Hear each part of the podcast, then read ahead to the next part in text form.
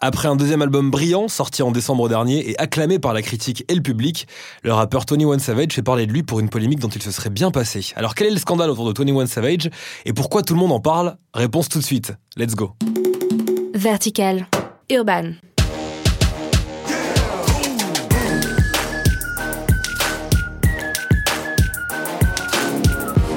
Hello tout le monde, c'est Emeric, je vous souhaite la bienvenue dans Vertical Urban, votre podcast favori pour décrypter les phénomènes autour de la musique urbaine.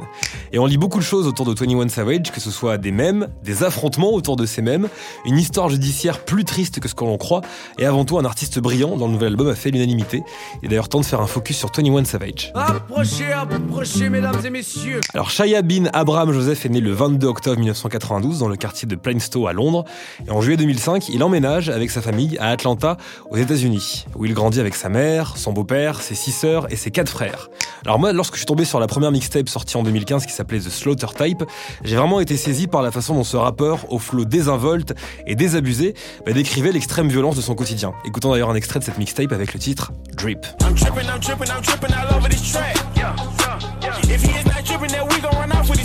Oui, ce jeune homme a fréquenté l'extrême violence de très près. Ce dernier meurtri de cicatrices, de balles et couvert de noms de proches tués dont celui de son petit frère tatoué tout près de son œil droit. Son propre nom d'artiste d'ailleurs est un mélange de hasard. Savage, c'était une option pour son compte Instagram et le destiné puisqu'il a failli perdre la vie après avoir reçu 6 balles dans le corps le jour de son 21e anniversaire en 2013, d'où le 21. Un passé donc très chargé, mais qu'il a su mettre au service d'une musique inspirée. Depuis qu'il a explosé avec ses premières mixtapes aux États-Unis, bah, sa crédibilité s'est affirmée au sein de la nouvelle vague des rappeurs US incontournables. Le style s'est vraiment affirmé sur son premier album, Issa Album, sorti l'été 2017, à l'aide de la crème des gros producteurs américains, hein, à l'image de Zaytoven, DJ Mustar ou encore celui avec qui tout le monde veut travailler, Metro Boomin. Le premier opus sur mesure a fonctionné à l'aide de gros bangers très efficaces, comme le gros tube Bank Account. Extrait.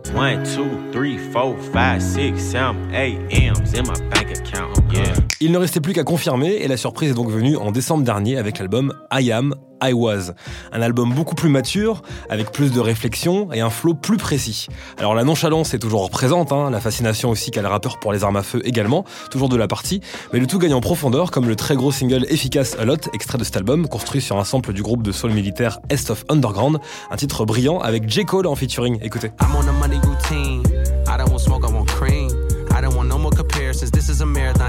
Et le scandale est donc arrivé il y a deux semaines, c'était le 3 février dernier, alors que sa fanbase pensait que c'était un rappeur d'Atlanta. La news est tombée, 21 Savage n'est pas né à Atlanta, mais en Angleterre. Il a été arrêté par les services d'immigration pour défaut de visa. Ce dernier est arrivé, donc je le rappelle, sur le sol américain à l'âge de 7 ans avec ses parents. Il en a aujourd'hui 28, il a lui-même fondé une famille, hein. il est père de trois enfants, nés aux États-Unis, donc avec la nationalité américaine. 21 Savage se retrouve donc dans la même situation que des centaines de milliers d'enfants arrivés sur le territoire américain avec leurs parents immigrés. À l'âge adulte, ils sont dans une situation qui est vraiment très précaire au regard de la nationalité. Surnommés les Dreamers, ils ont bénéficié d'une protection administrative sous la présidence de Barack Obama, à laquelle Donald Trump tente de mettre fin pour les expulser. Mais ça rencontre pas mal de difficultés. Le programme lancé par Obama qui s'appelait DACA doit quand même se poursuivre hein, malgré l'abrogation décrétée par le nouveau locataire de la Maison Blanche. Alors dès que cette info est tombée, Twitter s'est vraiment enflammé. 21 Savage est devenu le sujet d'innombrables mèmes sur les réseaux sociaux. Ils se sont moqués de sa situation. Offset, d'ailleurs très proche du groupe Migos, a sorti d'ailleurs un projet commun avec Savage il y a plus d'un an. Il s'est manifesté hein, sur les réseaux pour expliquer pourquoi ces mèmes n'ont rien de drôle selon lui. Sur son compte Twitter, le rappeur des Migos a clairement indiqué que la situation actuelle de 21 ne le fait pas du tout rire. Et connaissant 21 personnellement, il indique que sa famille dépend intégralement de lui. Alors des personnalités ont alimenté euh, des parodies, hein, comme la chanteuse pop Demi Lovato. Cette dernière a tweeté que les mèmes autour de 21 Savage étaient la chose la plus amusante.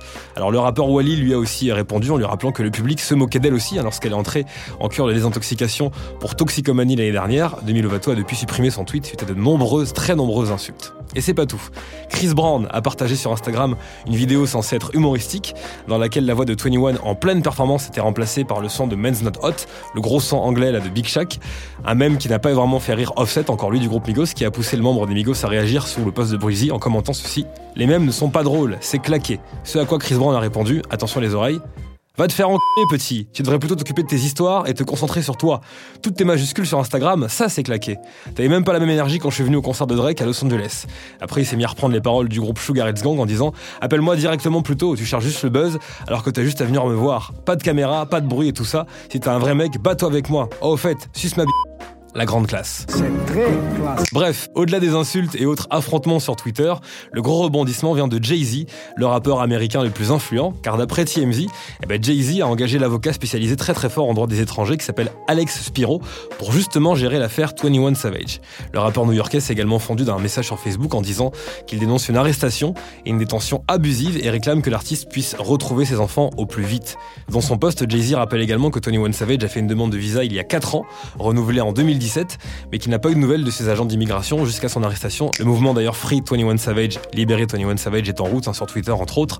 Et pour finir sur une belle note musicale, rappelons qu'il est nommé aux Grammy Awards pour l'énorme titre Rockstar avec Post Malone que vous avez forcément entendu. Si c'est pas le cas, petit extrait.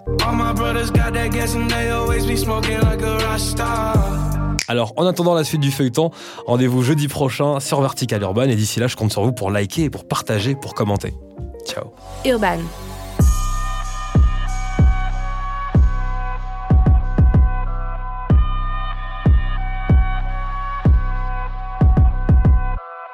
Vertical.